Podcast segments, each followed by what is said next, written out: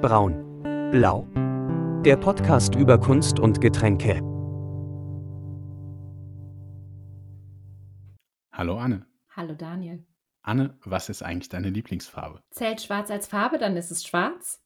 Dann zählt Schwarz nicht als Farbe. Ja, dann ist es Azurblau. Und deine? Ja, blau auch. Und das passt ja perfekt zu unserer heutigen Folge, denn heute werden wir sehr viel über die Farbe Blau sprechen. Und damit herzlich willkommen zu Rot, Braun, Blau, dem Podcast über Kunst und Getränke. Und über welches Kunstwerk sprechen wir heute, Anne? Wir sprechen heute über A Portrait of an Artist, Pool with Two Figures von David Hockney. Und was trinken wir dazu, Daniel? Dazu trinken wir einen Blue Lagoon. Und um den zu mischen, brauchen wir Blue Curacao, 30 Milliliter, dann 30 Milliliter Wodka und 10 Milliliter Zitronensaft. Das tun wir alles zusammen in ein mit Eiswürfeln gefülltes Longdrink-Glas und füllen das dann mit Sprite auf. Und fertig ist der Cocktail. Also diesmal ein eher einfaches Rezept im Vergleich zum letzten Mal. Genau, wenn man blaue Cocktails mag, spricht einen der Cocktail von außen schon an. Ansonsten sieht es natürlich ein bisschen unecht aus, aber ich probiere mal. Ja, lass uns mal probieren.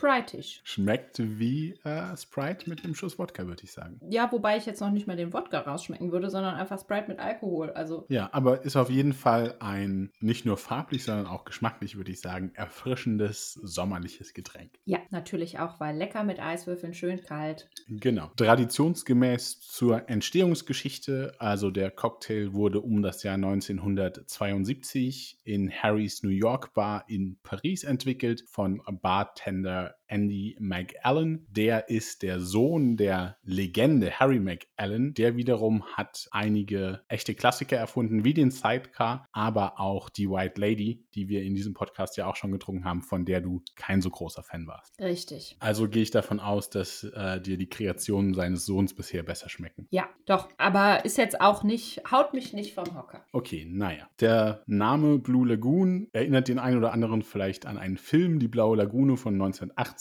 ähm, wie man aber schon merkt, 1980. Also der Film ist nach dem Cocktail erschienen. Und die blaue Farbe, über die wir schon gesprochen haben, kommt vom Blue Curacao, der im Cocktail ist und der ein Orangenlikör ist. Ja, und die blaue Farbe ist oder hat keinen wesentlichen Beitrag. Genau, überhaupt nicht. Ähm, die Farbe ist einfach nur Lebensmittelfarbe. Orangenliköre sind eine komplizierte Angelegenheit, da es Oh. relativ viele verschiedene davon gibt unter unterschiedlichen Namen. Also zunächst mal Curacao ist ein Inselstaat, der zum Königreich Niederlande gehört und vor Venezuela liegt. Und ähm, die Geschichte des Curacao als Likör beginnt 1499, als die Spanier die Insel entdeckt haben. Die haben dort dann ab 1500 versucht, Orangen anzubauen, was allerdings nur mäßig erfolgreich war, wegen der Wetterverhältnisse des Bodens. Aber daraus hat sich dann eine Unterart der Pomeranzen entwickelt und die wurde eben auch Curacao-Früchte genannt. Und aus denen ähm, hat man dann entdeckt, aus deren Schale, die enthalten viele ätherische Öle, kann man dann eben eine gute Spirituose mit Orangengeschmack herstellen, das Curacao-Likör. Und das ist dann ja in den Jahrzehnten und Jahrhunderten seitdem unter verschiedenen Namen auf den Markt gekommen, also klassisch als Curacao, aber auch als Triple Sec, als Contro, was einfach nur eine Marke ist und eben auch ein Orangenlikör und auch als Grand Marnier. Die Begriffe Curacao und Triple Sec sind auch nicht geschützt. Also heute, wenn man einen Curacao kauft, muss der nicht zwangsläufig Früchte von Curacao enthalten. Das heißt also, auch heute noch werden da Früchte angebaut und das hergestellt und kommt von da. Ist ja natürlich in äh, vielen Cocktails enthalten. Wenn ich jetzt so drüber nachdenke, Contro hatten wir doch auch schon in. Genau, kommt zum Beispiel in den Long Island Eistee, den wir schon getrunken haben, oder auch in eine Lynchburg Lemonade, die wir vielleicht auch irgendwann nochmal trinken werden. Ganz sicher. Blue Curacao im Speziellen, Ende der 70er ähm, kam der auf den Markt und später dann auch noch in anderen Farben, also auch in Grün und allen Farben des Regenbogens praktisch. Das war ein Trend der 80er, späten 70er, frühen 80er, dass man eben bunte Cocktails auch gerne trinken wollte. Und es passt natürlich sehr gut, dass Cocktail und Gemälde im gleichen Jahr entstanden sind, denn auch unser Bild ist aus dem Jahr 1972 von David Hockney, dem britischen Künstler. Es ist, handelt sich um Acryl auf Leinwand, ist 3,5 Meter und 2,13 Meter hoch, befindet sich in einer Privatsammlung. Darüber werden wir, denke ich, gleich auch noch sprechen und zählt zu den Hauptwerken des Künstlers. Wollen wir dann kurz das Bild beschreiben? Wenn du mit wir dich meinst, dann gerne, ja. Sehr gerne. Das Bild ist fast zweigeteilt. Man sieht im Vordergrund eine Terrasse und einen rechteckigen Pool. Sowohl Terrasse läuft rechts über das Bild hinaus, als auch Pool, der links abgeschnitten wird durch den Bildrand. Es ist dann noch ähm, ein kurzer Streifen oder ein schmaler Streifen Terrasse hinter dem Pool zu sehen. Der Pool ist mit Wasser gefüllt und es befindet sich eine tauchende Person kurz vor Ende des Poolrandes im Bild. Wie weit unter der Oberfläche ist nicht ganz klar zu erkennen, aber voll tauchend. Also das gesamte Körper ist unter Wasser. Bei der Person im Wasser handelt es sich wahrscheinlich um eine männliche Person, die eine weiße Badehose trägt und braunes schulterlanges Haar hat. Vom Schwimmstil her äh, würde ich raten, es sind Brustschwimmzüge mhm. ähm, gemacht worden von der Figur. Die Beine sind äh, in einer Froschhaltung auseinander, die Arme angewinkelt, aber mit den Händen vorm Körper und wie gesagt ganz kurz vorm rechten Beckenrand. Was das Bild dominiert, ist eine Figur, die rechts am Beckenrand steht und hinunterschaut. Es handelt sich dabei um einen Mann, der eine typische 70er Jahre Föhnfrisur trägt, würde ich sagen. Blondes, dunkelblondes Haar, eine sehr auffällige rosa-rote Jacke, Jackett mit einer weißen Hose, etwas fliederfarbenem drunter, darunter auch nochmal etwas Weißes, was am Kragen rausschaut. Unter der weißen Hose, die ausgestellt ist, aber jetzt nicht schlag ist, sondern einfach gerade geschnitten ist, kommen dann braune Cowboy-Boots hervor. Man sieht den Schatten, der nach vorne schräg aus dem Bild rausläuft. Und diese Darstellung dieser zwei Figuren, also deshalb Pool with Two Figures, äh, dominiert das Bild. Ähm, ich habe aber ja schon gesagt, es sind zwei Teile, weil dann im Hintergrund sieht man eine Landschaft aus mehreren ja, Bergen, bewälderten Bergen, die ja mit Bäumen im Vordergrund und dann eben nachher nur noch als grüne Berge zu sehen sind, eine sommerliche Landschaft auch darstellen. Für mich ist es auch dieser Kontrast zwischen warmer Darstellung, also durch dieses schwimmende Bild, aber auch die Landschaft, entsteht der Eindruck, dass es sich um eine warme Situation handelt. Dafür ist aber die Figur rechts dann doch recht stark bekleidet. Genau. Man sieht als Hintergrund hinter oder beziehungsweise die Hügel, Berge gehen dann auch über in einen blassen, blassblauen Himmel. Mhm. Ja, so viel zum Bild. Äh, möchtest du noch etwas ergänzen? Ich glaube, ich habe noch nicht so viel über die Fliesen gesprochen. Also die Terrasse ist gekachelt, es, ist, es gibt keine Begrenzung. Also ich weiß nicht, ob es den Begriff Infinity-Terrasse gibt. Es gibt ja die Beschreibung Infinity Pool. Kindersicher wirkt diese Terrasse nicht.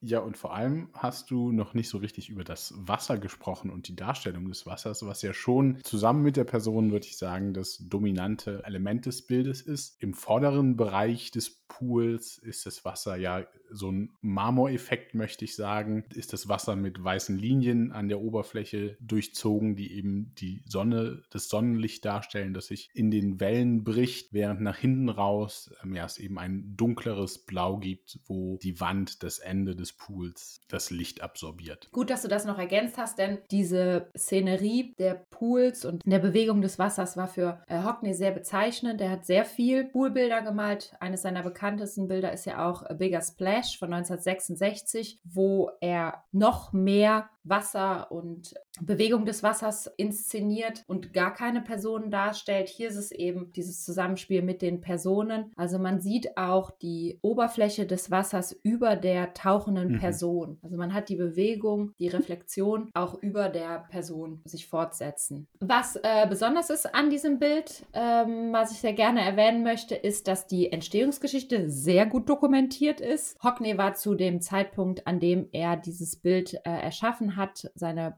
äh, Reihe rund um die Pools auch erschaffen hat, schon ein sehr renommierter Künstler, anerkannter Künstler. Und das ist vielleicht auch eine interessante Geschichte. Er hat dieses Bild zweimal erschaffen und das ist gerade in einem Film dokumentiert worden. Er hat die erste Version des Bildes 1971 angefertigt und hat das Werk, obwohl es ihn monatelang Arbeit gekostet hat, es zu erschaffen und dann daran weiterzuarbeiten, hat er das Werk dann zerstört. Das ist eben in dem Film von Jack Hazen, A Bigger Splash, auch festgehalten. Hat dann aber in Hinblick darauf, dass auch eine, eine Ausstellung in New York in der André Emmerich Galerie anstand, 1972 wieder angefangen, sich dem Thema zu widmen und hat dann, die Ausstellung stand wohl in vier Wochen vor der Tür, er ist dann nach Südfrankreich gereist, was im Gegensatz dazu steht, dass er sehr viele dieser Poolbilder in seiner Zeit in Los Angeles erschaffen hat und hat dann da äh, zahlreiche Fotos gemacht, eben von dieser Poolsituation von einer Person, die auf dem Boden starrt und ist dann zurückgereist in sein Londoner Atelier, um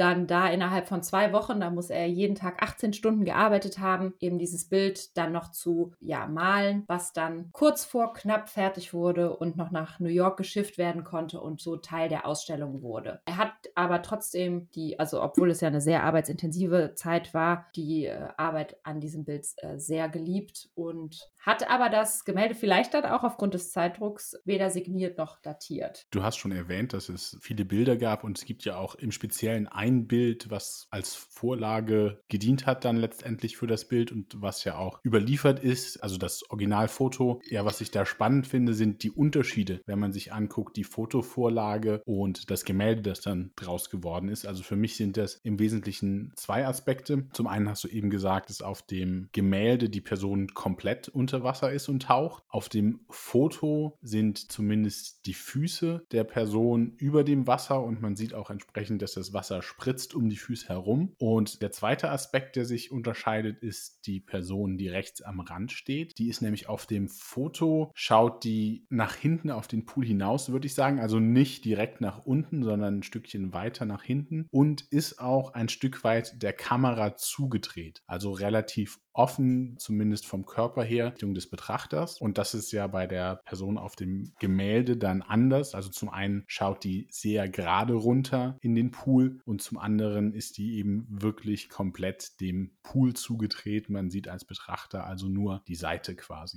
Es gibt dieses Bild, was du jetzt gerade beschreibst, diese Fotografie, aber das habe ich ja schon gesagt, er hat sehr viele Fotos gemacht und hat auch da Dinge zusammenmontiert. Also die Idee des Bildes ist entstanden aus einer Zusammenführung zweier Motive. Also er hat dieses, ähm, diese herabstarrende Figur wahrgenommen und ja eben diese Darstellung des Pools und hat das dann auch schon so zusammengebracht und dann natürlich fotografisch inszeniert, fotografisch immer wieder dargestellt ne, oder sich da fotografisch festgehalten. Die Körperhaltung einer Person, die nach unten starrt, um oder nach unten schaut, um das eben dann künstlerisch auch festzuhalten. Nun ist diese Person, die dort am Rand des Pools steht, aber ja nicht irgendwer, sondern zum einen wissen wir, wer es ist und zum anderen ist es auch eine für David Hockney, den Künstler, sehr wichtige Person. Anne. Ja, bei der stehenden Figur handelt es sich um Peter Schlesinger. Das ist jetzt sehr deutsch ausgesprochen. Wahrscheinlich wird er Peter Schlesinger ausgesprochen. Es handelt sich um einen amerikanischen Künstler, der über eine längere Zeit Hockneys Liebhaber und auch seine Muse war. Und zu dem Zeitpunkt, an dem das Bild entstanden ist, diese Beziehung aber auseinandergegangen ist. Wenn man sich jetzt den Titel nochmal vergegenwärtigt, dann steht ja dieses Pool with Two Figures in Klammern. Das heißt, man könnte interpretieren, der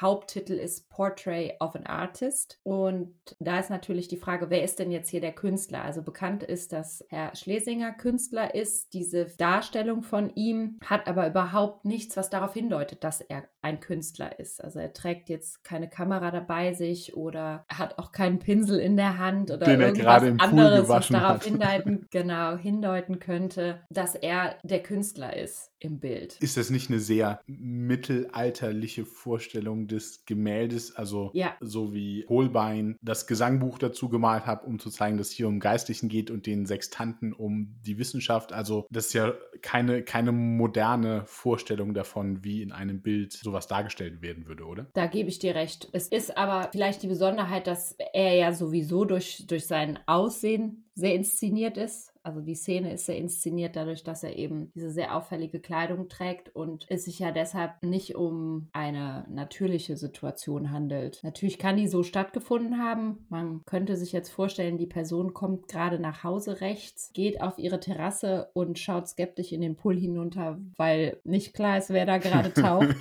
ich will dir hier jetzt gar nicht dein Zitat nachher klauen, aber Hockney sagte mal in Bezug auf Van Gogh ja, das was einen guten Maler auszeichnet, dass er immer am Arbeiten ist. Wenn man das in dem Licht sieht, könnte man ja auch sagen, ja. der Künstler ist immer Künstler, auch gerade dann, wenn er nicht gerade am Malen, Fotografieren oder was auch immer ist. Also weiß ich nicht, ob tatsächlich das Fehlen eines Werkzeugs hier automatisch bedeutet, dass Hockney die Künstlereigenschaft an der Stelle absprechen möchte. Aber es gibt natürlich auch andere Interpretationen, die in die Richtung gehen, dass der im Titel genannte Künstler eben Hockney selbst ist, bis hin dazu, dass der Pool im Bild, der für sein Werk ja, wie du schon gesagt hast, relativ wichtig war, gerade in dieser Zeit, dass das quasi die Repräsentation von Hockney hier in diesem Bild ist in Form des Pools und dass es daher ein Porträt von äh, dem Künstler Hockney ist, von zwei Figuren am Pool. Wir könnten natürlich Hockney auch fragen, er ist ja äh, noch unter uns, er lebt noch. Ich weiß nur nicht, ob er unsere Anfrage beantworten würde. Was aber vielleicht noch zum Bild zu sagen ist, dass es sehr kräftige Farben hat. Mhm. Das Blau ist sehr kräftig des Pools, insbesondere im, im, hinteren Teil des Pools. Die Jacke, also das Jackett der stehenden Person rechts, ist auch sehr auffällig. Und dann natürlich auch diese sehr äh, leuchtenden Grünfarben der Bäume im Hintergrund, die eben dann die Berge hochwachsen, mit unterschiedlichsten Grüntönen von eher gelbgrün bis sehr äh, dunklem Grün. Das heißt, das ist ein sehr, sehr farbenfrohes Bild oder ein sehr intensives Bild, farbintensives Bild. Wie unser Cocktail heute auch sehr farbintensiv ja, ist. Genau, sehr farbintensiv. Passt auf jeden Fall farblich sehr gut. Möchtest du uns ein bisschen mehr zur Person von Hockney erzählen, bevor ich nochmal etwas näher auf den Hintergrund zu sprechen kommen möchte? Äh, ja, sehr gerne. Äh, Hockney, also David Hockney wurde am 9. Juli 1937 in Bradford in Großbritannien geboren und arbeitet als Maler, Grafiker, Bühnenbildner Bildner und Fotograf. Ist einer oder vielleicht der bedeutendste britische Künstler seiner Generation. Er wuchs mit äh, vier Geschwistern auf. Sein Vater war Hobbykünstler und hat früh sein Talent und sein Interesse an Kunst erkannt, also Davids Interesse und hat das auch gefördert. Er hat sich dann 1959 am Royal College of Art in London eingeschrieben. Was ich da interessant fand, als ich mich mit Hockney jetzt nochmal näher beschäftigt hat, dass die tatsächlich für ihn ihre Vorschriften geändert haben und ihm 1962 auch das Diplom mit Auszeichnung verliehen haben. Der Grund, warum sie die Regeln ändern mussten für ihn, war, es gab eine Vorgabe, was gemalt werden muss, um einen Abschl Abschluss zu erzielen. Und Hockney hat sich da schon geweigert, war schon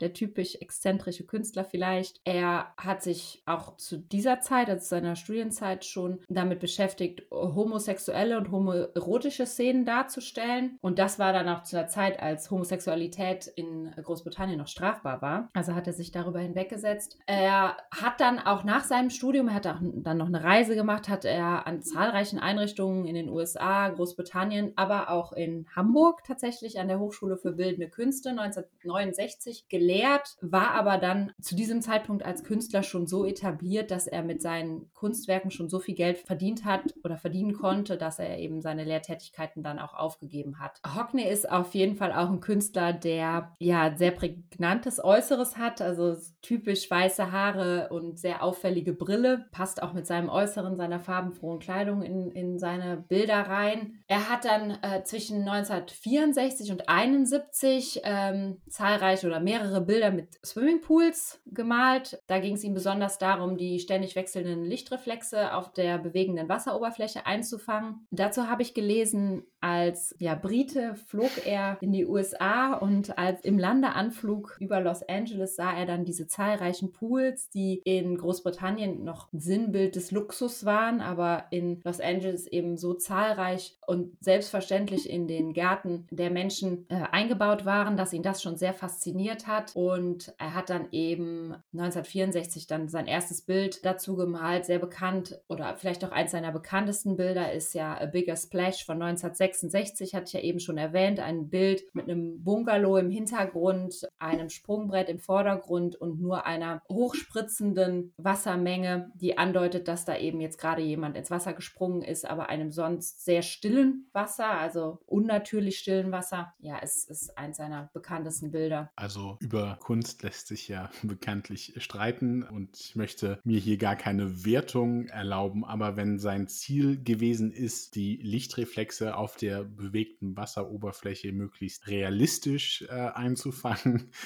dann glaube ich, ähm, kann man schon sagen, dass ihm das vielleicht nicht so gut gelungen ist. Also in Portrait of an Artist würde ich sagen, ist noch seine realistischste Darstellung von diesen Reflexionen, aber in zahlreichen anderen Bildern ist das dann schon sehr abstrahiert in der Darstellung, finde ich. Hockney war ja früh als Künstler anerkannt, etabliert, hat viel Geld für seine Werke bekommen, aber dieses Bild ist da sicherlich nochmal explizit zu nennen. Es ist äh, versteigert worden und zwar am 15. November 2018 bei Christie's und hat einen Verkaufspreis von 90,3 Millionen US-Dollar erbracht, was zum damaligen Zeitpunkt dann das teuerste Bild eines lebenden Künstlers war. Das ist es heute nicht mehr, aber es ist natürlich ein Wahnsinn Wahnsinnspreis, Absurd. der auch erzielt wurde aufgrund einer sehr geschickten Strategie der Christie's Mitarbeiter. Es war nicht klar, wie viel Geld gefordert werden wird bei der Auktion und es wurde ohne Reserve aufgerufen und war auch nicht garantiert, wie es in einem Artikel des Handelsblatts stand. Und ich glaube auch dann eine schon kleine Überraschung, dass es dann so viel Geld eingebracht hat. In dem Zusammenhang sind aber ja auch zahlreiche Kommentare zu dem, was du schon gesagt hast, äh, absurd ja. getätigt worden. Ich glaube aber, dass das heute keiner mehr absurd nennen würde, dass so viel Geld für Bilder bezahlt wird. Es ist ja. Na, zumindest keiner innerhalb des Kunstbetriebs mehr, aber außerhalb glaube ich schon, dass das auch weiter noch Leute als absurd bezeichnen würden. Ja, und das dann noch mitzuerleben, hatten wir jetzt zwei lebende Künstler in unserem mhm. Podcast mhm. schon beide mit sehr teuren Bildern. Hockney hat in seinem schaffen ja zwei Schwerpunkte. Das ist einmal die Landschaftsmalerei und einmal die Porträtmalerei. Und das Bild, über das wir heute sprechen, ist ja vielleicht das, wo diese beiden Genres am stärksten zusammenkommen. Deshalb ausgewählt. Ach, guck, das ist ja schon interessant. Also ist das der Grund, wieso du dich ausgerechnet für dieses Bild entschieden hast, weil es diese beiden Genres verbindet? Weil es diese Pool-Thematik von Hockney beinhaltet. Er hat auch viele Porträts gemalt, insbesondere später sich sehr viel mit Landschaften auseinandergesetzt, in den unterschiedlichen Jahreszeiten diese gemalt und ich finde, das spiegelt sich alles so ein bisschen in diesem Bild wider. Hast es also ausgewählt, weil es sehr repräsentativ für sein Gesamtwerk ist. Ja, und auch weil es doch sehr bekannt geworden ist dafür, dass es so viel Geld erzielt hat mhm. in der Auktion. Also das ist damals dann doch sehr stark diskutiert worden. Und deshalb vielleicht auch einigen unseren Hörern und Hörerinnen schon bekannt, ohne dass sie es googeln müssen. Das Interessante, darauf wollte ich aber eigentlich gar nicht hinaus. Was ich eigentlich äh, sagen wollte, ist, dass ich finde, dass die beiden Richtungen hier so richtig gar nicht zusammenkommen, weil ich finde, dass es einen sehr starken Unterschied zwischen dem Vordergrund, dem Porträt, zu dem ich aber auch den Pool und die Terrasse noch mitzählen würde, gibt und der Landschaftsmalerei im Hintergrund. Ich finde, dass der Porträtteil, der vordere Teil, sehr naturalistisch, wirklich mit ja, dem Willen zum Fotorealismus. Dem Willen. Dem Willen, genau.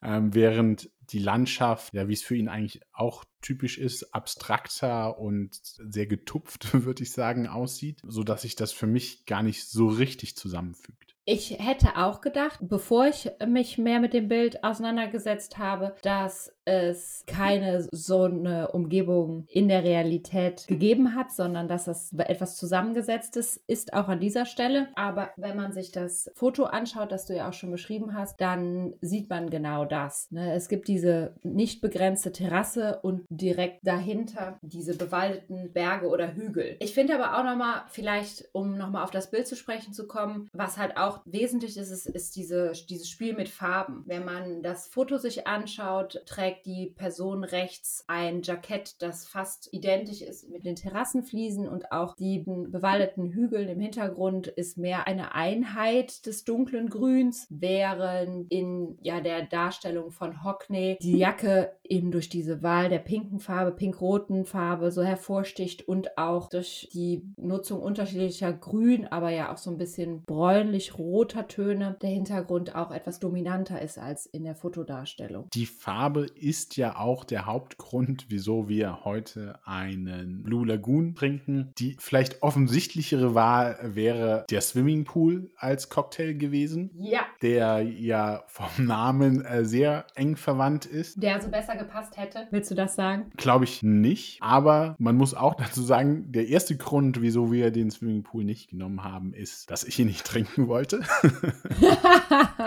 Denn äh, der Swimmingpool ähm, besteht aus Rum, Wodka, Kokosnusscreme, Ananassaft, Sahne und Blue Curacao. Und mit Kokosnusscreme und Ananassaft kann man mich jagen. Von daher wollte ich mir das ersparen. Wir erinnern uns an deine erste Frage im ersten Podcast, was für Cocktails ich gerne trinke, die mit Sahne. ja, kriegen wir sicher auch nochmal die Gelegenheit zu. Dann aber bitte ohne Ananas und Kokosnuss. Aber wenn man sich den Cocktail dann anschaut, dadurch, dass er eben die Kokosnusscreme und die Sahne enthält, ist der Swimmingpool relativ weiß und hat dann nur so einen kleinen Farbtupfer von dem Blue Curacao. Und daher finde ich eigentlich passt der Blue Lagoon besser zum Bild, weil er eben diese Farbe, dieses Blau, dieses Azurblau hat, das nicht nur deine Lieblingsfarbe ist, sondern auch die Farbe im Pool. Und wenn du ihn dann so ein bisschen gegens Licht hältst, dann siehst du da das Schimmern, die Wellen, wie Hockney das auch in seinen Bildern dargestellt hat. Nichtsdestotrotz äh, interessante Seiteninformationen zum Swimmingpool. Der ist einer der wenigen originär deutschen Cocktails. Der wurde nämlich um 1979 von Charles Schumann in München entwickelt. Und da stellt sich mir die Frage, werden immer noch so viele Cocktails erfunden oder ist die Kombinationsmöglichkeit schon erschöpft? Weißt du, was der letzte entwickelte populäre Cocktail ist? Populär weiß ich nicht, aber es ist mit Sicherheit so, dass die Vielfalt geringer wird. Also der Swimmingpool zum Beispiel ist eine Form der Colada, also wie die Pina Colada, wo dann meistens ein oder zwei Bestandteile ausgetauscht werden, aber die Grundrezeptur doch sehr ähnlich ist. Also, dass jetzt wirklich komplett neue Familien von Cocktails, wie das der, der Sidecar ist oder Coladas eben sind, noch entwickelt werden, halte ich für eher unwahrscheinlich, solange nicht jemand noch eine neue Spirituose erfindet. Aber immer wenn es solche Trends gibt, wie zum Beispiel sind es die Gins, davor waren es die Whiskys, also wenn eine Spirituose nochmal so populärer wird, dann gibt es natürlich auch immer wieder dazu entsprechend neue Variationen von Cocktails. Und ich glaube, gerade in den letzten Jahren gibt es dann auch sehr den Trend, dass man dann eben Bitters zum Beispiel aus Zedernholz oder irgendwelche exotischen Blüten oder was weiß ich was nimmt, die dann vielleicht ehrlich gesagt im Geschmack gar nicht so viel Unterschied machen, aber dann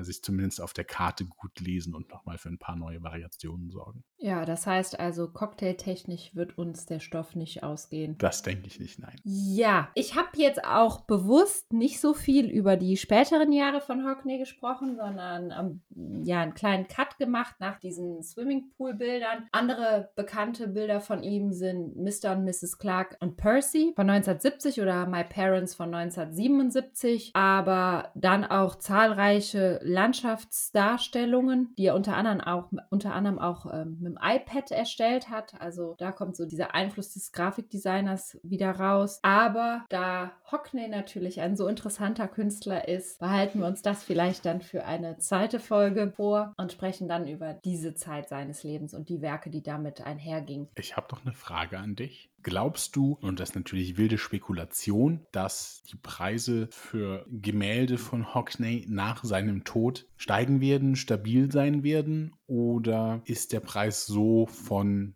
der Inszenierung von ihm und den Auktionen beeinflusst, dass das vielleicht kein so nachhaltiger Markt ist wie bei anderen Künstlern. Ich glaube, seine Werke werden auch nach seinem Tod diese Preise erzielen, beziehungsweise sogar noch höhere Preise erzielen. Er wird ja schon jetzt eben als bedeutendster Künstler, britischer Künstler ähm, seiner Generation wahrgenommen, als solcher benannt, ausgezeichnet und da sich ja insgesamt die Kunstszene so entwickelt, dass die Preise grundsätzlich immer weiter steigen, glaube ich, wird es bei ihm keine Ausnahme sein, sondern ja auch so weitergehen. Das heißt, für uns wird leider kein Hockney drin sein. Aber da kommen wir zu unserer Abschlussfrage. Wie so häufig würdest du dir dieses Bild denn aufhängen, Daniel? Ja, ich würde mir das Bild Bild aufhängen. Ich finde, es hat etwas sehr, und das meine ich jetzt gar nicht despektierlich, aber es hat sowas Dekoratives. Also ich finde auch, wenn du jetzt nicht dich tief mit dem Bild auseinandersetzt, ähm, wenn du die Hintergrundgeschichte nicht kennst, kannst du trotzdem draufschauen und sagen, das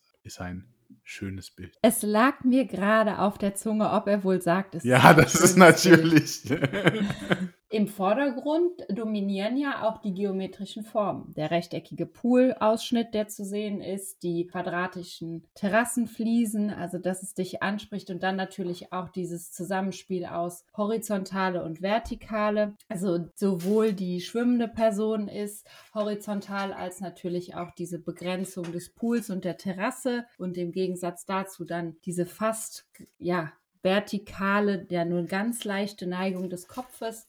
Deshalb war ich mir sicher, dass es äh, dir gefällt und ähm, ja und ich finde auch mit dieser großen blauen Fläche ist es auch also ganz im Gegensatz zum Hintergrund dann wieder finde ich ist ähm, das was man im Vordergrund sieht schon relativ minimalistisch. Also obwohl jetzt die Person ja auch sehr detailliert und äh, mit verschiedenen Lagen von Kleidung dargestellt ist aber an sich finde ich den Vordergrund schon sehr minimalistisch weil du hast eben diese zwei Personen du hast den Pool und du hast die Fliesen. Und das ist ja auch was, was mir eher gefällt, wenn es geometrisch und minimalistisch ist. Genau. Und du, würdest du dir es denn aufhängen? Ja, mit Freude. Hast du schon mal zu einem Bild Nein gesagt?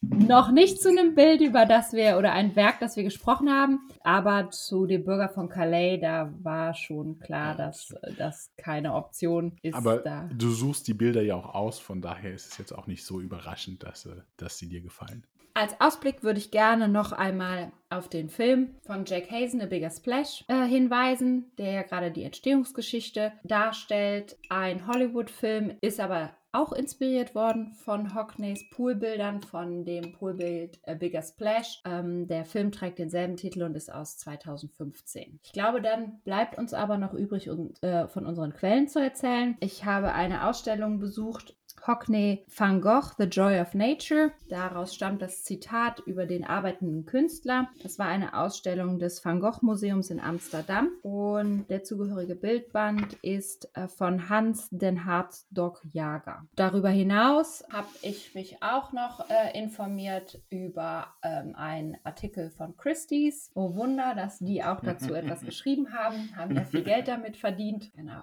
Damit sind wir am Ende unserer heutigen Folge angelangt. Vielen Dank fürs Zuhören. Wie immer freuen wir uns über Feedback und Kommentare. Ihr findet uns auf Twitter und Instagram unter rotbraunblau oder ihr könnt uns erreichen per E-Mail an podcast.rotbraunblau.de. Gerne auch mit Vorschlägen für Cocktails oder Kunstwerke oder auch eine Kombination, die ihr für sehr interessant haltet. Wenn ihr keine unserer neuen Folgen verpassen wollt, dann könnt ihr uns abonnieren bei Apple Podcasts, Spotify, Spotify oder wo immer ihr eure Podcasts bekommt. Vielen Dank und bis zum nächsten Mal. Tschüss.